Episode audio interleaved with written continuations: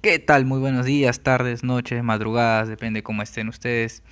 Hoy vamos a hablar sobre un tema, obviamente, que nos compete a todos, de suma importancia.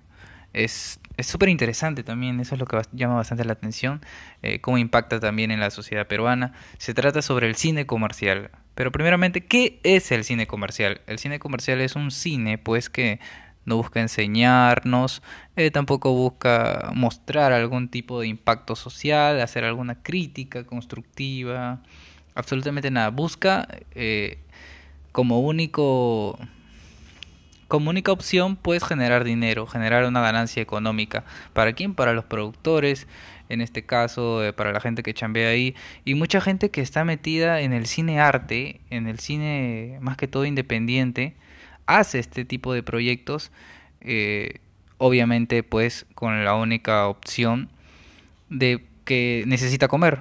Y eso lo han dicho todos, lo, lo, dice cualquier actor, cualquier productor, muchas veces gente que está detrás de las cámaras, scripts, yo que sé, boomans, que le encanta, le encanta hacer pues el cine arte. Lamentablemente acá en Perú, como se sabe, no está bien pagado, no está bien distribuido, mucho menos, ¿no? Eh, y lamentablemente nos compete a todos. ¿Qué, ¿Qué más hay que acaparar en cuanto al cine comercial en el Perú? Pues en el cine comercial en el Perú está enfocado más en mostrar gente que no es necesariamente actor o actriz, sino pues que simplemente busquen por medio del figuritismo generar alguna ganancia para estas empresas, ¿no? Eh, no necesariamente tienen que mostrar talento, te tienen que hacer reír, tienen que generar expectativa al público para que pues tú pagues tu butaca muchas veces sales decepcionado de esto, ¿no? Sales este renegando o incluso en media película. A mí me pasó esto con una película que bueno, me ha pasado muchas veces, pero generalmente me pasa con las películas las de Tondero, ¿verdad? las de Tondero Producciones. Eh, particularmente me pasó con la película de Mari Carmen Marín, me parece que se llama La peor de mis bodas.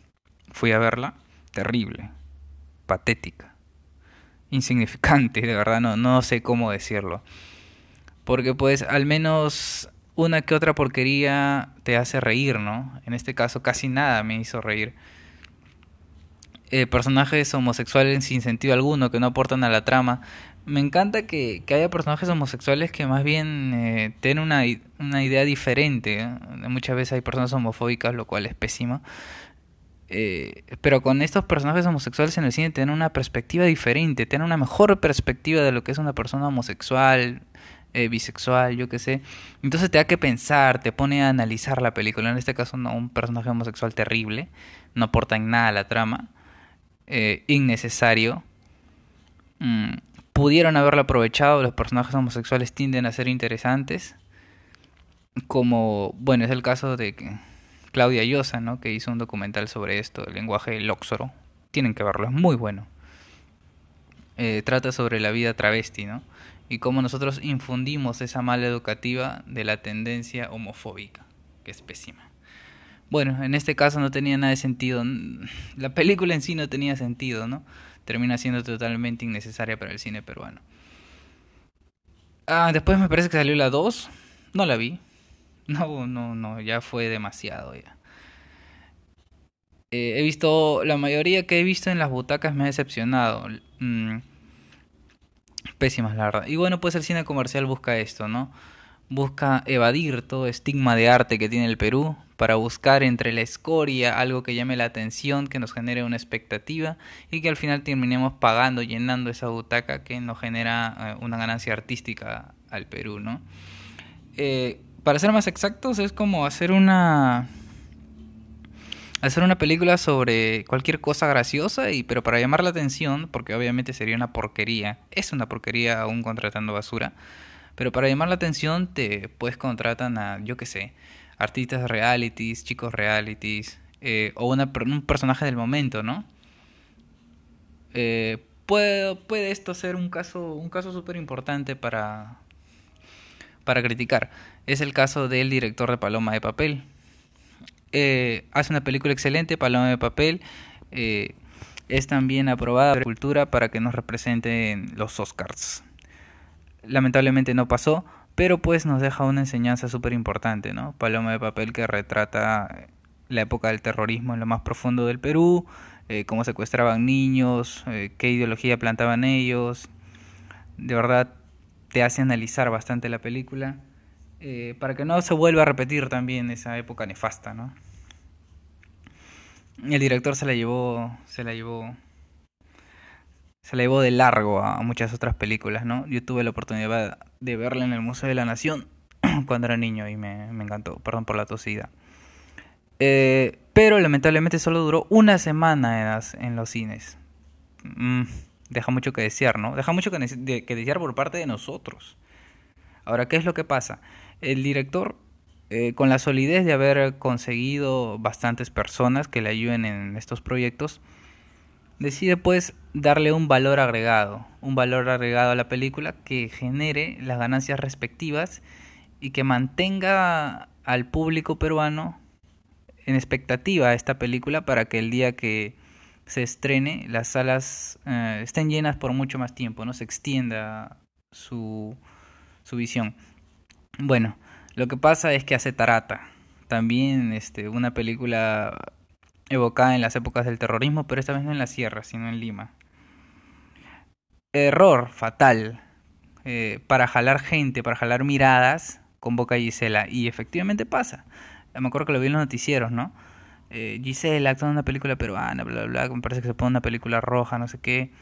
Gisela es la personaje principal, que es lo peor que puede suceder. Porque si fuera una buena actriz, uff, genial le quedaría. Pero no es así. ¿Y qué es lo que pasa? Ya creo que saben la respuesta. Total y mero fracaso. Eh, la actuación de Gisela es tan mala, pues, que decae a la película a un nivel a un nivel ridículo ya. Y pues ahí es donde cae el director. Obviamente sigue siendo talentoso, pero dejó de lado muchas otras oportunidades por decaer en este en este cine comercial, que es lo que estamos criticando ahora, ¿no? Eh, se agarran de personajes que no tienen el absoluto talento y eso y eso deja mucho que desear, ¿no? Sin embargo, ahora pues estamos viendo ya una retrospectiva de este cine, eh, un contraataque de este cine, ¿no? Estamos viendo ya propuestas como Caiga quien caiga, que es un poco la, la vida de eh, Vladimiro Montesinos, con su contraparte, que no me... A ver, no vale la pena tanto mencionar esta película porque no es muy buena, de hecho. Pero me gusta que, que se arriesguen de esta manera con talento innato, ¿no? con personajes que tienen mucho talento, con personajes que pueden dar más de lo que tú puedes escribir, de lo que tú les puedes mostrar. Ah, yo fui a verla, mm, lamentablemente no me terminó de gustar, pudo haber sido más, tenía las actitudes, las características, el nivel para dar mucho más, lamentablemente no se dio. Ah, lo que no quiere decir que haya malas películas peruanas, o sea, si, si quieren entender lo que trato de hablar un poquito más justamente ahora, pueden ver mi podcast anterior. Y en eso trato sobre si el cine peruano es realmente malo y no es así, ¿no? Bueno, eh, se afianza esta idea de cine comercial en el Perú por la época aproximadamente de los 2000 y pues dura hasta el día de hoy, 2019, ¿no? Eh, está peleando el cine arte por entrar, empieza a pelear. Depende de nosotros demostrar una actitud diferente, ¿no? el cine comercial no es algo que, yo disfrute, ¿no? Pero ¿por qué sucede esto del ámbito comercial? ¿En dónde nace? A ver, esto es otro tema. Lo comercial nace del dinero, obviamente, ¿no? Es el caso de La Naranja Mecánica, me parece que compitió con Forrest Gump en los Oscars. bueno, hablando de La Naranja Mecánica, es un peliculón, es arte puro, la obra de Stanley Kubrick, ¿no? Otra tosidita. Eh, lamentablemente esta película ni siquiera fue nominada a los Oscar. ¿Por qué? Porque ya en ese entonces los premios Oscar ya eran comerciales. ¿Qué quiere decir esto? Que al ser tan comerciales, pues lo ve todo el mundo, lo, lo ven literalmente todo el mundo, ¿no? Lo ven niños, eh, mamás, abuelitos. Entonces, pues no le vas a mostrar la naranja mecánica.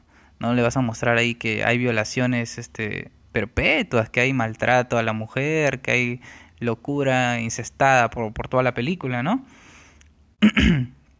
Estoy un poco con la tos, perdón. Y, y, esto, y esto hace que se limite el tema artístico, ¿no?